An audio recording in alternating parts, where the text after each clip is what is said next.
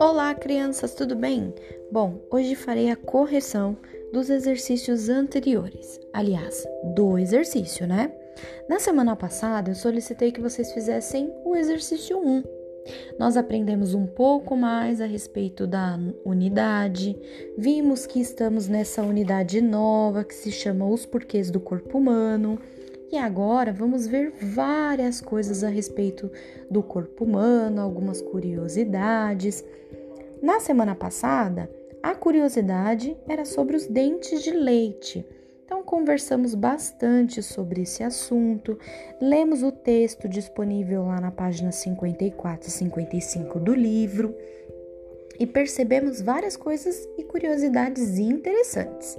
Percebam que esse texto, ele é um tipo de texto informativo, ok?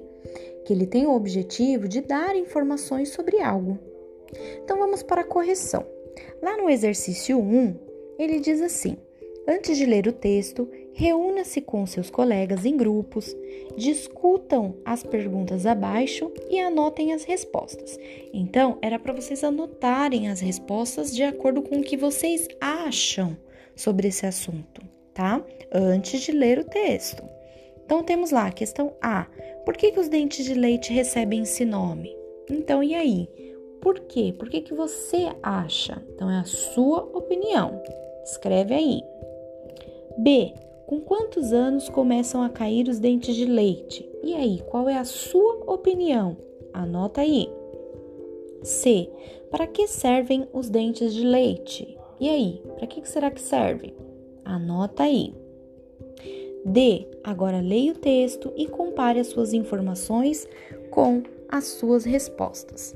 Então, agora que você já fez as suas anotações, as suas anotações das suas, da sua opinião, eu vou falar para você.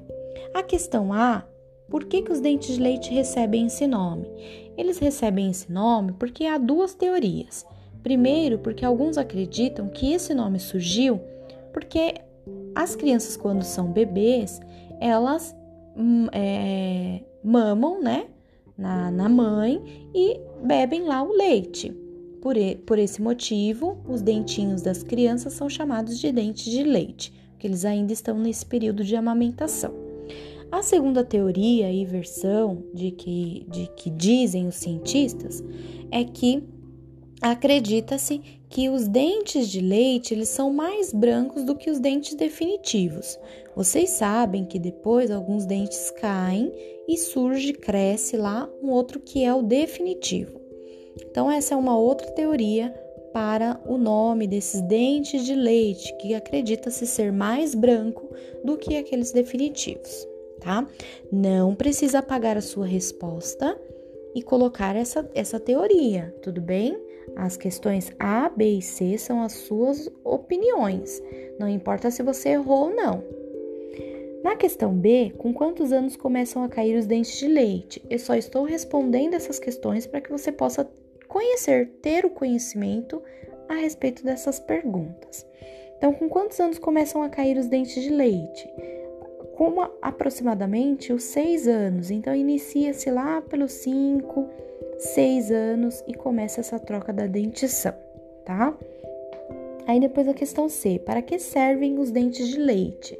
Os dentes de leite, eles servem para auxiliar na alimentação da criança, para ajudar no desenvolvimento da fala, no desenvolvimento dos ossos, tá? Então ele é muito importante. E sabemos que muitos deles nascem, depois caem e crescem os definitivos. Tudo bem? Então é isso. Agora você vai ler esse texto que está aí.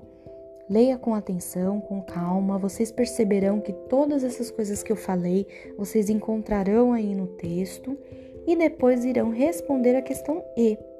Destaque no texto com lápis colorido o trecho que explica por que, que os dentes de leite têm esse nome. Então procure aí no texto onde que está a resposta para essa questão.